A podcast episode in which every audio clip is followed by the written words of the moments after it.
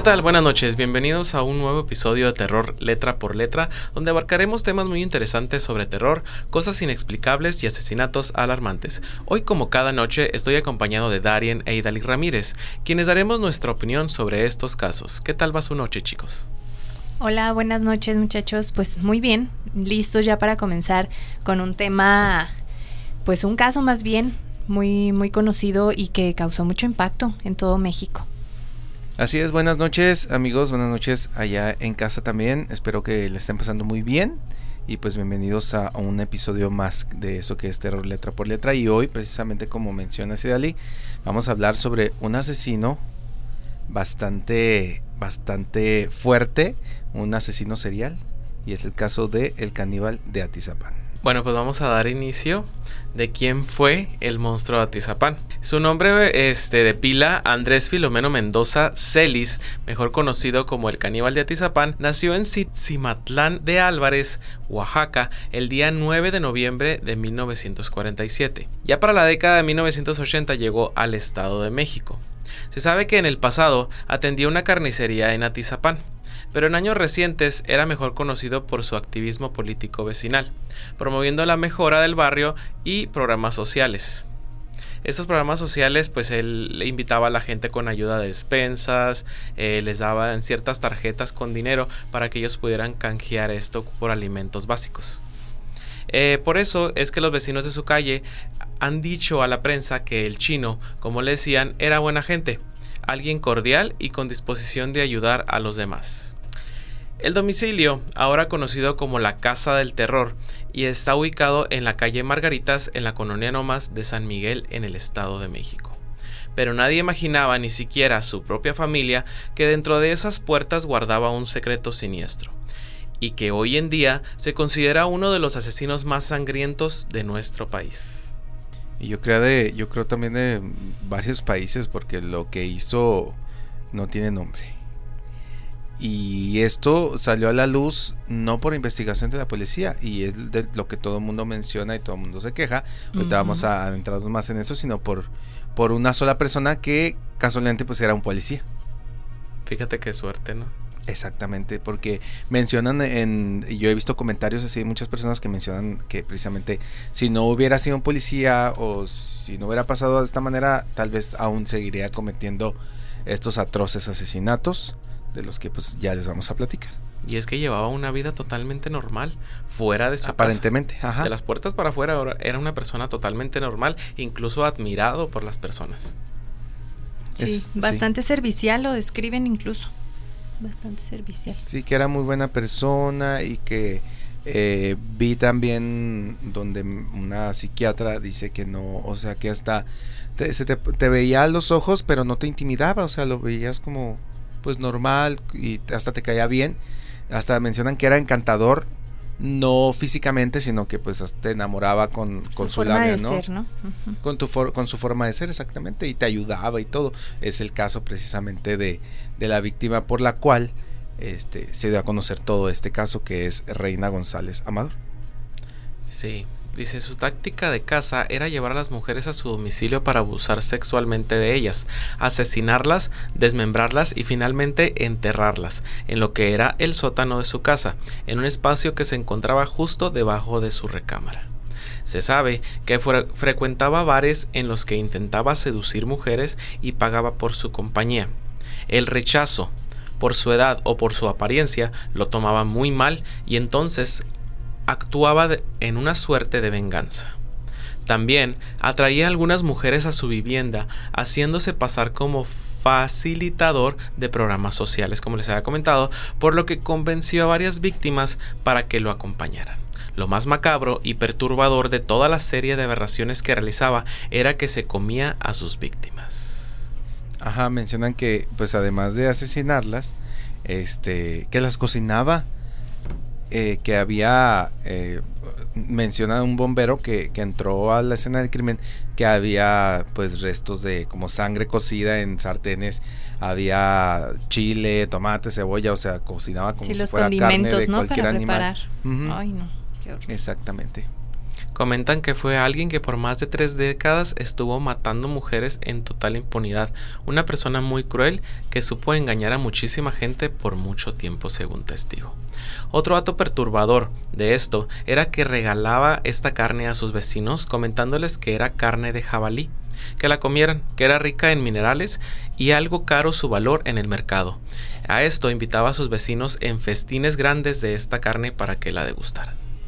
Sí, comentan los vecinos que él salía, o sea, supuestamente, ¿no? Él salía como de la ciudad y regresaba supuestamente con esa carne y les decía que se la traían de, que él se la traía de, de Oaxaca, que era de donde es eh, originario, y se las daba de esta forma, se las regalaba. Sí, de hecho, él, él les decía que, bueno, la gente le preguntaba a él que por qué tanta carne. Y él les decía, pues es que me la regalan y como es mucha, pues eh, por eso la regalo yo también. Incluso también la vendía por kilo, porque como era bastante la carne que tenía, pues ya te imaginarás. Sí, bastantes datos, este, pues de lo que él hacía, pues sí están bastante crudos, creo yo, con, con lo que supongo que vamos a mencionar más adelante, las notas que él escribía sobre los cuerpos. Ay, es algo totalmente desagradable cómo describía cada uno de cada una de las partes de, de los cuerpos que él pues desmembraba y, y este pues está bastante bastante feo todas estas notas las que se encontraron posteriormente a la detención. Y es que caras vemos, eh, lados oscuros no sabemos. Sí. Porque podemos tener algún vecino, pues muy buena onda y todo, pero pues no sabemos realmente qué hay detrás de la puerta de su casa. Ahorita que comentas eso, en la vivienda donde él, la que él habitaba, en la parte, digamos, de atrás, o bueno, ahí mismo en el terreno, eh, habitaban también otras personas en unos cuartos, en unas habitaciones, y ellos jamás sospecharon absolutamente nada. Y no estamos hablando de, de uno o dos años para atrás, o sea, fueron años y años, uh -huh. se cree que aproximadamente 30 años en los que él estuvo haciendo este tipo de cosas. Tal vez no con la frecuencia de una tras otra, pero sí había indicios de que fueron muchísimas mujeres las que fueron víctimas de esta persona, como para que ningún vecino y sobre todo ellos que vivían en, en, el mismo terreno que él jamás sospechara nada. Y es que yo digo que también él se informó pues antes de cometer estos actos porque al ser carnicero pues tú ya sabes dónde cortar o cómo, ¿Cómo manejar un, un, uh -huh. cuerpo, ¿no? Bueno, algo de carne. Sí, y, precisamente decían que los cortes que tenían los cuerpos eran pues exactos y perfectos. Incluso se encontró un libro de anatomía donde él yo creo que estudiaba pues el cuerpo humano para saber este cómo hacer sus fechorías.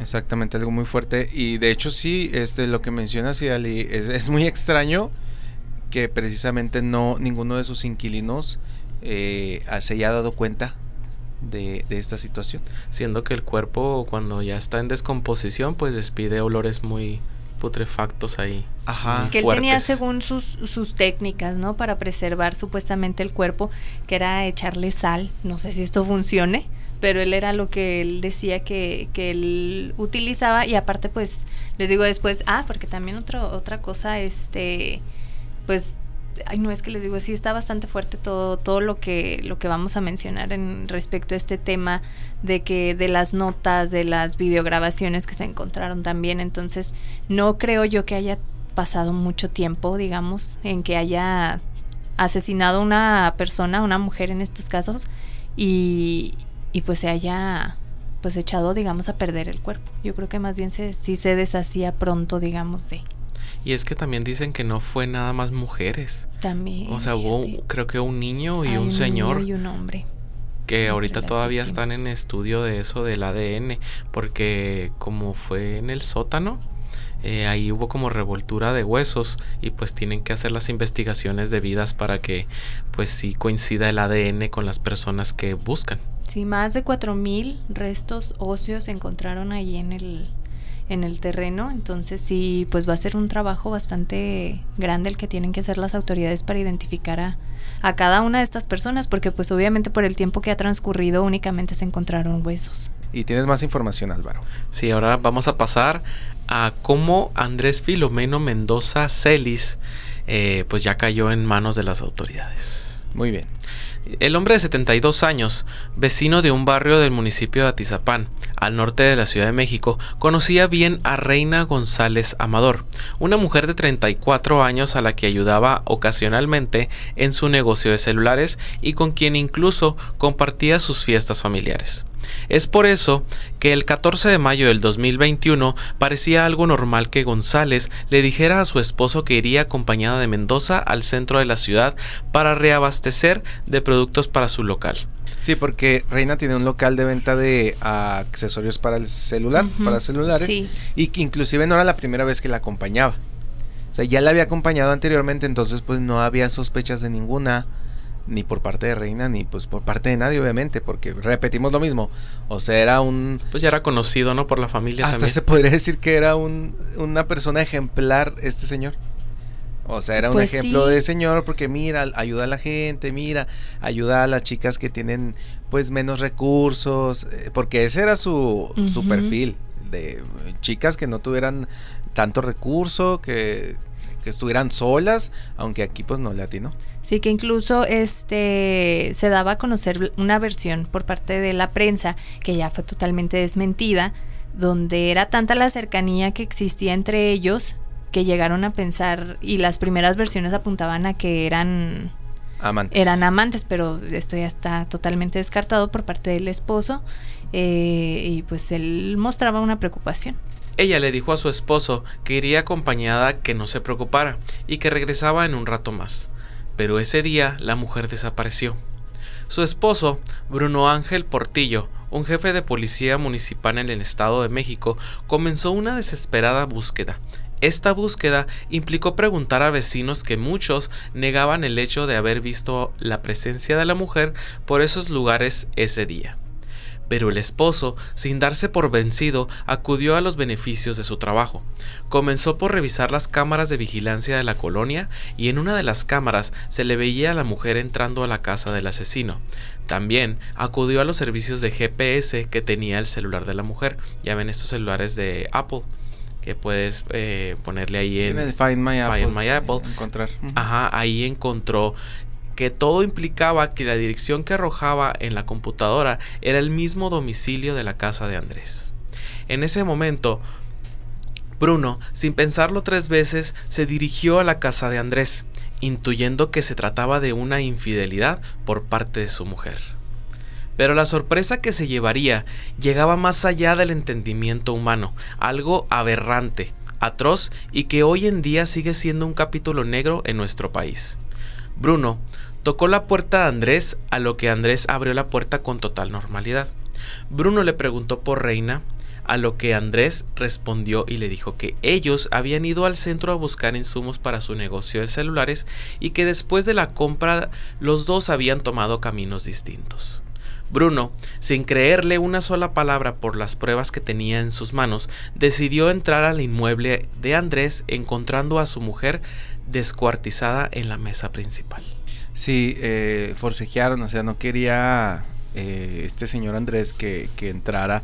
De hecho, el policía no iba solo, iba con, mencionan que iba con otras dos personas, con otros dos policías, así se menciona yo en una versión que vi. Este, y que no, y les dijo no pueden pasar, y los amenazó porque supuestamente él próximamente iba a tener como que un cargo importante porque estaba de aliado con eh, un candidato que supuestamente iba a ser presidente de ahí del área próximamente. Y los amenazó de que pues él tenía influencias y que pues no siguieran tratando de pues de meterse a su casa de todo esto no entonces de encubrir no a, a ellos eh, pues obviamente no les importó no le importó al policía y entró este a la fuerza entraron a la fuerza y pues fue fue su sorpresa que encontró este, esta escena brutal. Pues sí, esta escena muy brutal. E inclusive hay un audio que por respeto pues no lo quisimos integrar en este episodio. Donde pues se escucha, eh, es el audio de, de, los radios de los policías. Donde se escucha donde él pues se encuentra, ¿no? Y se da cuenta que pues sí, en efecto es, es su mujer, que es reina que incluso este audio este no se puede encontrar fácilmente en YouTube o en las plataformas, incluso nada más se puede encontrar en donde. Eh, se puede encontrar precisamente en el en este documental especial que realizó el canal de Justicia TV, que se llama Caníbal Indignación Total, ahí se puede encontrar, este, en el capítulo 1 precisamente, que poco después de que eh, se encontraron estos hallazgos y que pues se supo de este hombre, pues realizaron una labor excelente, una labor periodística excelentísima y pues este esta serie consta de algunos capítulos que aparecieron en la televisión y que hoy en día tampoco se pueden encontrar y no se pueden mm, ver en, ninguna parte no no no hay. Nada más está el capítulo 1 no el capítulo 1 está en YouTube nada más pero los demás capítulos no aparecen en ninguna parte entonces pues esperemos que próximamente pues tengan se tenga acceso a ellos porque pues sí este como labor periodística es excelente cabe mencionarlo pues sí, como comentaban, los gritos de horror sollozaban y traspasaban las paredes. En ese instante, Andrés no puso más resistencia y aceptó sus actos criminales. El sábado 15 de mayo del 2021, Andrés Mendoza fue arrestado en Atizapán de Zaragoza, en el Estado de México. Una de las palabras que dijo esta persona, el caníbal, fue, le quité la piel del rostro porque estaba muy guapa. Mendoza en declaración al homicidio de, al homicidio de Reina González. Sí, porque entre las cosas eh, que se encontraron eh, o partes de los cuerpos estaba el rostro, digamos de ella, la piel del rostro, eh, sobre una silla. Como si fuera algo muy normal, ¿no? Sí. Se la junto con el cuero cabelludo. junto con el cuero cabelludo. Exactamente.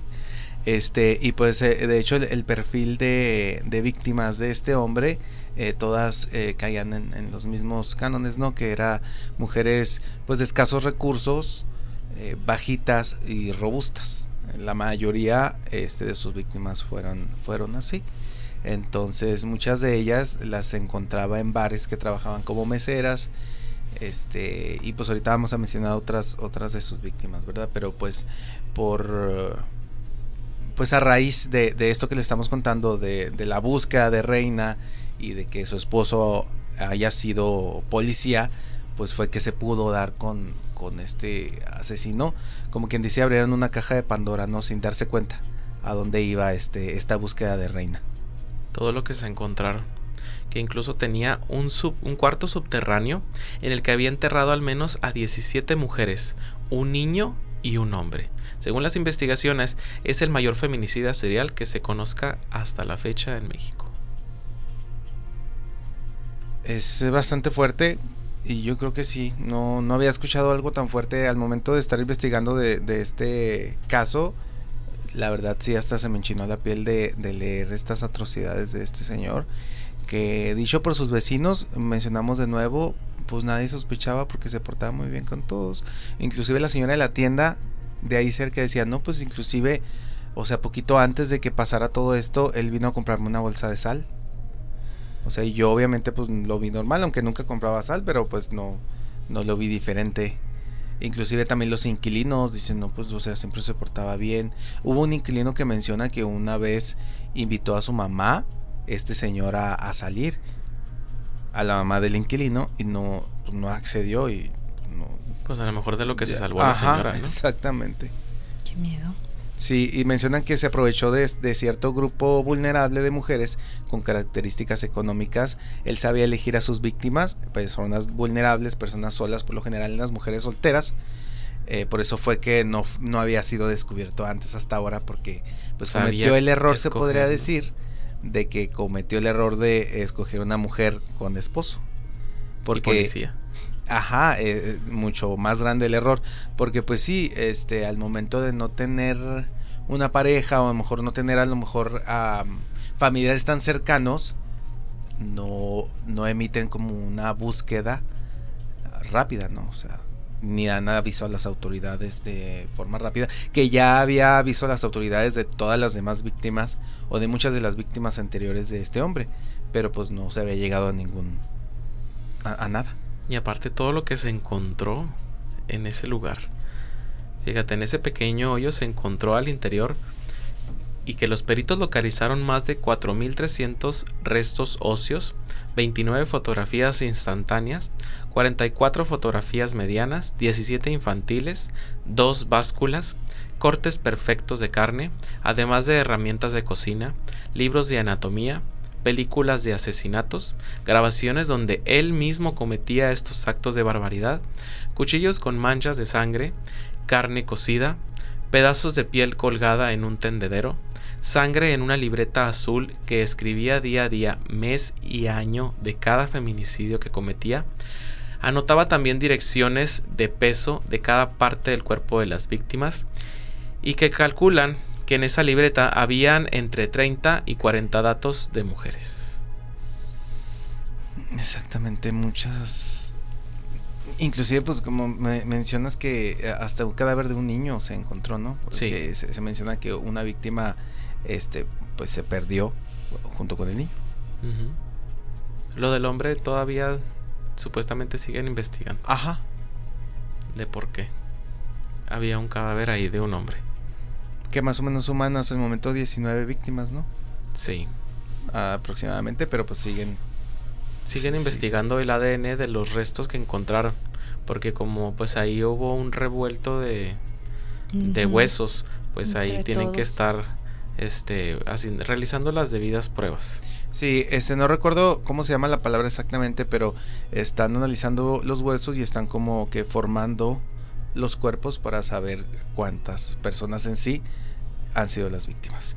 Y pues estábamos ya dando datos sobre una de las víctimas que fue por la que se descubrió pues todo todo esto. Sin embargo, aún hay más víctimas, de las cuales aquí este nos vas a platicar. Sí, tenemos algunas víctimas, no todas, ¿verdad? Pero fueron las que encontramos aquí en el internet. Una de ellas es Flor Ninive Vizcaíno Mejía, mujer de 38 años de edad y madre soltera de dos hijas, originaria del Estado de México, trabajaba como hostes, que es la profesión del sector de la hostelería y la gastronomía, que se encargaba de dar la bienvenida al cliente en Tlanepantla.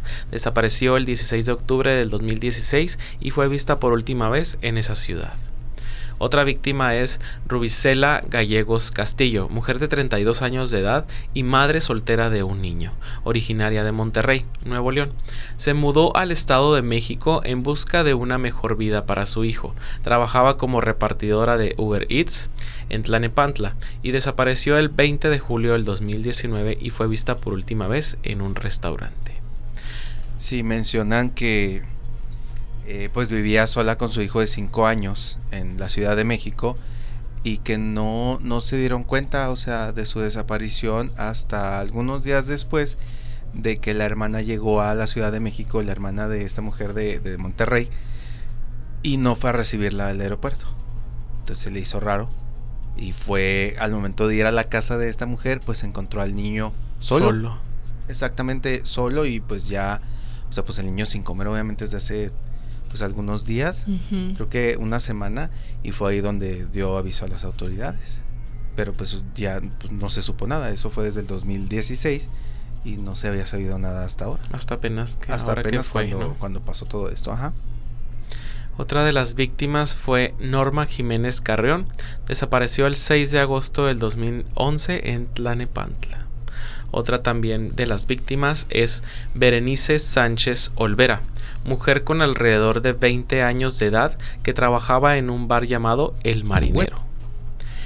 Y a Aileen y Gardenia, dos mujeres que conoció en un bar llamado El Barrigón, a quienes cortejó con el fin de tener una relación amorosa, pero ambas lo rechazaron. Sí, hasta les dijo que fueran ahí eh, con él y que les iba a ofrecer más dinero. Y es que a él lo que le caía gordo o lo que le molestaba muchísimo era que lo rechazaran por su forma física. Sí, dicen que también este, incluso, o sea, cuando él estaba ahí libre totalmente de alcohol, era una persona pues muy amable. Sin embargo, ya cuando empezaba a tomarse convertía en otra, en otra persona y muchos la lo describen como un hombre pues totalmente desagradable que incluso hasta les incomodaba por los comentarios y las referencias así demasiado sexuales que, que hacía. Probablemente ahí el alcohol le daba el valor que no le daba sobrio, ¿no? ¿no? No sabríamos. Sí, pero pues es que está obviamente el alcohol no fue el culpable, pero No, su no, mente no. ya estaba mal, pero pues sí, este, como que se conocía su verdadera identidad cuando tomaba, ¿no? cuando ingería estas bebidas alcohólicas. Tras las indagaciones, él confesó ser culpable, por lo que se le dictó prisión vitalicia. Tiempo después, él fue cuestionado por todo lo que hizo y respondió, las cosas que ya se hicieron hay que aguantarlas, ya no se remedia nada, ya lo que se hizo pues hay que aguantarse nada más. Se arrepiente uno, pero ya es demasiado tarde, detalló el homicida. Yo no lo escucho como muy arrepentido. Pues no, ni yo. No Así como que... pues ya lo hice, pues ya ni modo. no creo que se haya arrepentido en ningún momento y hasta este momento sigue sin arrepentirse, yo digo. Sí, porque en ningún momento lo escuchamos decir o pedir disculpas, ¿verdad? Que tampoco se soluciona nada, Sí, ya nada se soluciona. pero jamás daba otra declaración más que, pues lo hecho, hecho está, punto. Pues lo bueno que le dieron ahí ya cadena perpetua. Ya para que no pueda salir. Incluso en la cárcel. Dice, después de que se hiciera popular este caso, este, el periodista, un periodista llamado Tejado quiso que más personas supieran de él. Primero pensó que podría ser una buena opción escri- que escribiera él un libro, pero luego prefirió llevarlo a la pantalla chica en un formato de miniserie, que que fue es el que que comentas. estábamos platicando. Ajá. Dice el 27 de junio del 2022 se estrenó la serie documental Caníbal Indignación Total, transmitida por las estrellas y producida por la Suprema Corte de Justicia de la Nación, como habías comentado. En ella se documentó toda la información recabada del caso, desde su detención hasta el descubrimiento de los restos óseos en su domicilio, así también como entrevistas a vecinos del señor, autoridades y otras personas involucradas en el caso.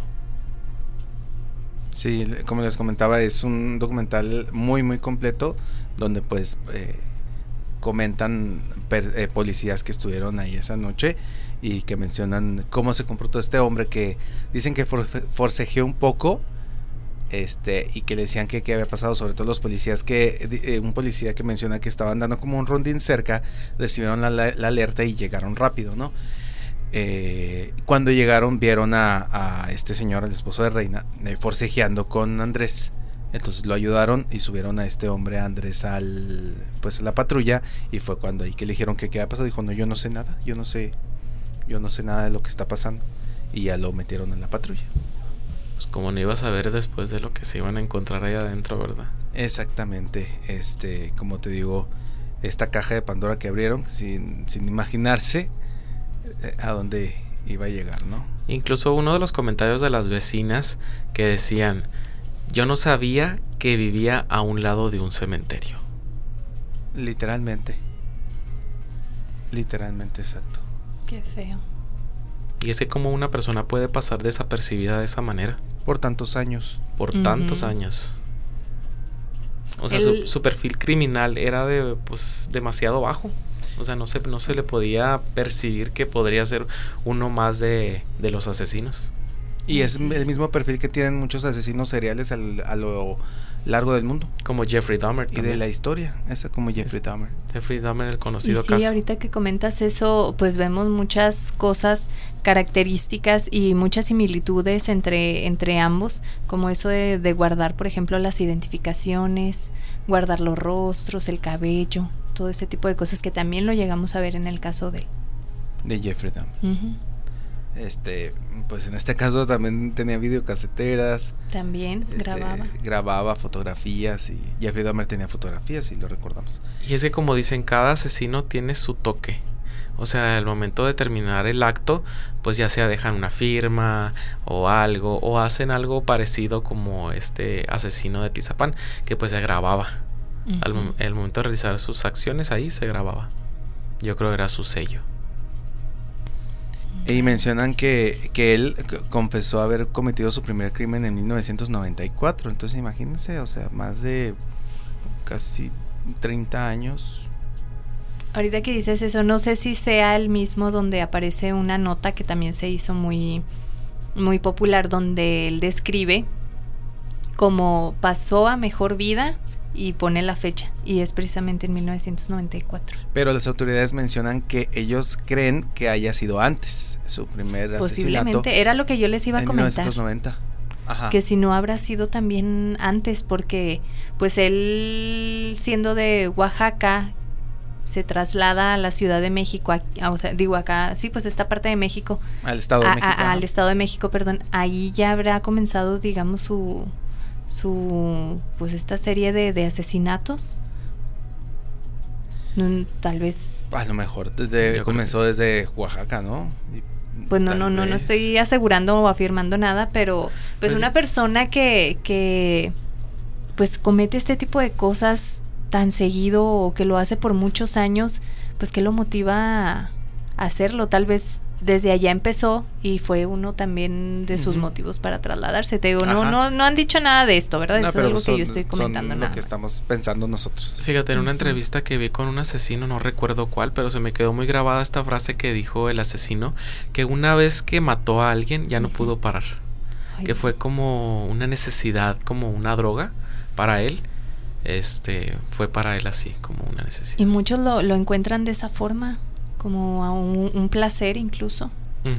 Y pues ya para finalizar, este caso aberrante, este caso pues que nos dejó muy impactados, pues vamos a iniciar con los datos interesantes de este caso. Se ha mencionado que Mendoza se inspiró en la película conocida en Hispanoamérica como El silencio de los inocentes, una cinta estadounidense estrenada en 1991, el mismo año en que se reporta que cometió su primer asesinato contra una mujer. Bueno, de los primeros años, ¿verdad? De que se reporta. Es que no, eh, no, no tenemos la cifra exacta de que si fue en el 90, 91, pero se supone que fue por esas fechas de que, de que pudo haber cometido los primeros, los primeros asesinatos. Que después de este dato, pues ya se supuestamente se desmintió. Eh, se aclaró que una psiquiatra que lo entrevistó personalmente comentó que él solo veía películas mexicanas. O sea, no se inspiró en, absolutamente nada de, películas como se había mencionado, porque de hecho el que sacó esta supuesta versión fue un periodista. ¿De dónde la habrá sacado? Pues no, no sabemos. Pero él fue el que mencionó que supuestamente se inspiró en esta película, pero cuando lo entrevistaron él dijo que pues no, que él no se había inspirado en absolutamente nada y que ni siquiera veía películas más que fueran mexicanas. Porque siento yo que el canibalismo no era lo que movía no era el móvil para hacer los asesinatos, siento yo. O sea, no era la principal razón por la que cometiera esto, ¿no? Yo siento, o sea, por lo que hemos platicado y hemos investigado, eh, era como, no, no sé, como una... Después, o sea, como una consecuencia, no sé, como... Nada más por no, no dejar.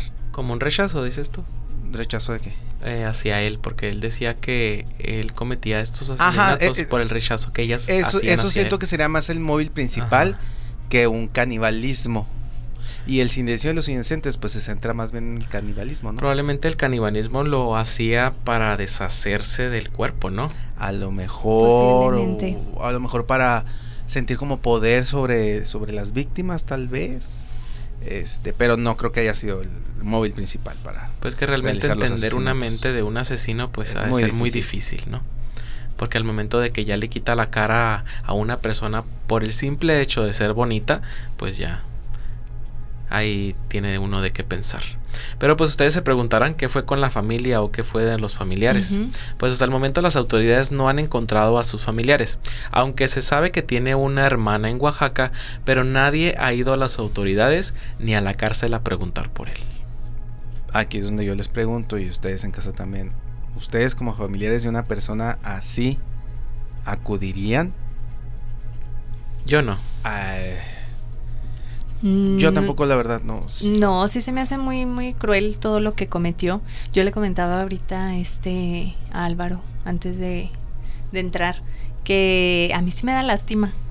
Me da lástima a esta persona, pero lástima por, ay no sé cómo explicarlo como porque no, no sabemos ¿no? sabemos qué fue lo que lo, lo motivaba no a hacer esto me refiero a, a, tal vez algún problema psicológico, alguna falta de, ah, exactamente. Todas estas personas a mí me, me provocan más que nada esto. Irlo a visitar y todo eso, ay no, no, sinceramente no. Yo creo que una persona que hace cosas de este tipo no. Y es que aparte que puedes hablar con él, ¿no? Ah, Exactamente. Ajá, de que... ¿Qué vas a platicar con esta persona después de lo que hizo?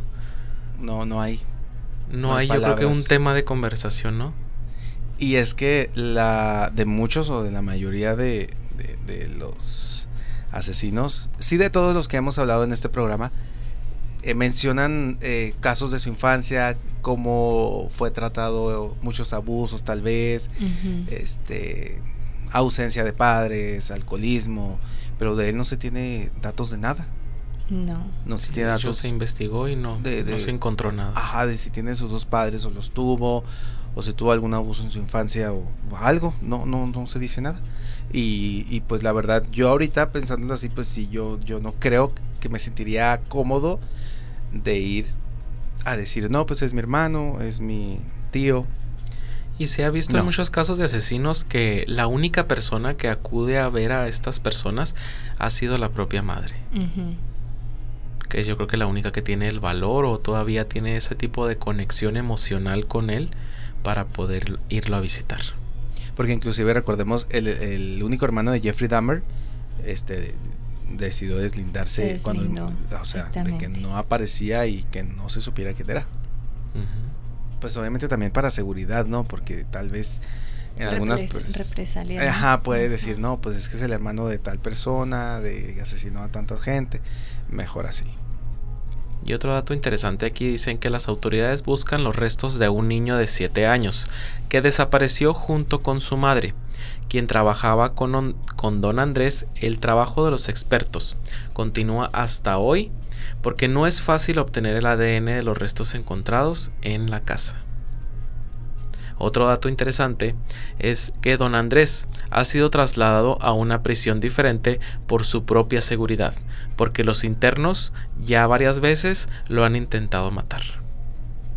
Eh, eh, pasa muy seguido eh, pasa con asesinos muy así, fuertes, o sobre todo mencionan que cuando hay abuso infantil y hay ese tipo de violaciones, este, también los reos corren peligro en, los, en las cárceles. En los penales. En los penales, pues obviamente eh, eh, su vida podría acabar a manos de, de otros reclusos, ¿no? Y es por eso que pues también con este hombre Sí, o sea que aparte de que ya ingresan al penal o, a la cárcel, pues ya corren el riesgo de ser asesinados dentro de por estos actos que pues son una barbaridad. Exactamente. Este, y pues de como tú dices que las investigaciones continúan y de hecho las autoridades prevén la demolición de, del predio, de pues obviamente de, de este lugar para continuar con las labores de excavación porque dicen a lo mejor hay algo más entre las paredes o las paredes, ¿no? Debajo de otro, ajá, sí, debajo de la cocina y ya no se sabe.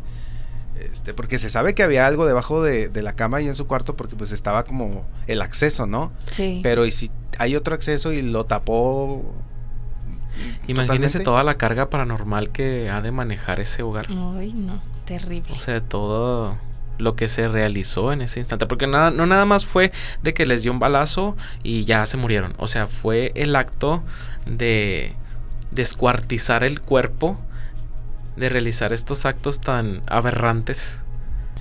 Yo eh, también por ahí leí que supuestamente un móvil que lo hacía asesinar era eh, por casos de santería. Pues leí por ahí. Ajá, que era algo eh, que tenía que ver con este tipo de pues, rituales. O el palo mayombe, como lo habíamos platicado antes. Ajá. Que está ligado a la santería. Exacto, sí, o sea que era para hacer rituales y que por eso lo realizaba, pero pues también como les comento, o sea, hay muchas versiones diferentes y pues tal vez que nunca se van a aclarar, ¿no? Porque pues hasta que no se hable con, con él y que decida decir la verdad, que es muy difícil. Ahorita que comentas eso, él estaba dispuesto a declarar completamente ahí frente, frente al juez, pero justamente cuando iba a iniciar ella, él hacer su declaración, la abogada lo interrumpió y pidió un receso. Se lo llevó y cuando regresó ya no quiso hablar. ¿Quién sabe qué le habrá dicho? Qué extraño. Yo creo que fue pues tratando, ¿no? De... Aminorar la condena. exactamente. Tal vez le ha de haber dicho una cosa así y, él ya no, ya no quiso hablar al respecto. Oye, hablando, como dices, hablando, la abogada, me llama la atención, qué difícil trabajo para muchos abogados. Tener que defender, defender este tipo de casos. Pues más allá, yo creo que obviamente no puedes trabajar como abogado en defender la inocencia de una persona. En el caso de él, pues no trabajas en ese, pienso yo, en ese, en ese, en ese caso, ¿no?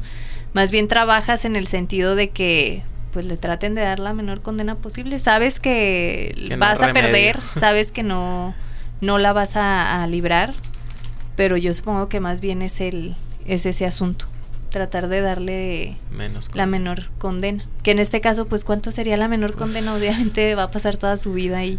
Ajá. Sí, está condenado, es prisión vitalicia, ¿verdad? Sí. Que es de por vida. Sí.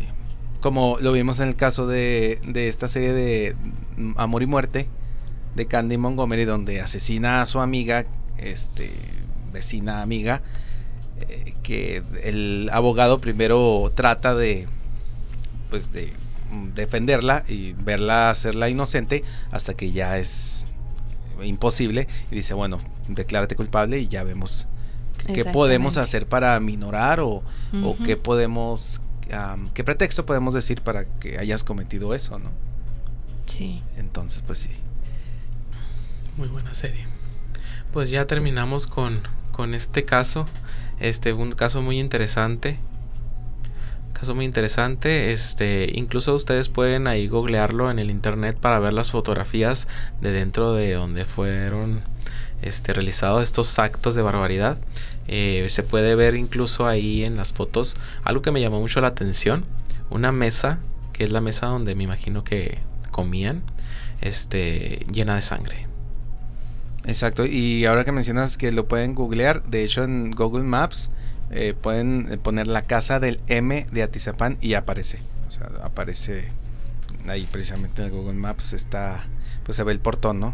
Este, y ahí aparece. Que pues estas calles y así se ven pues normales.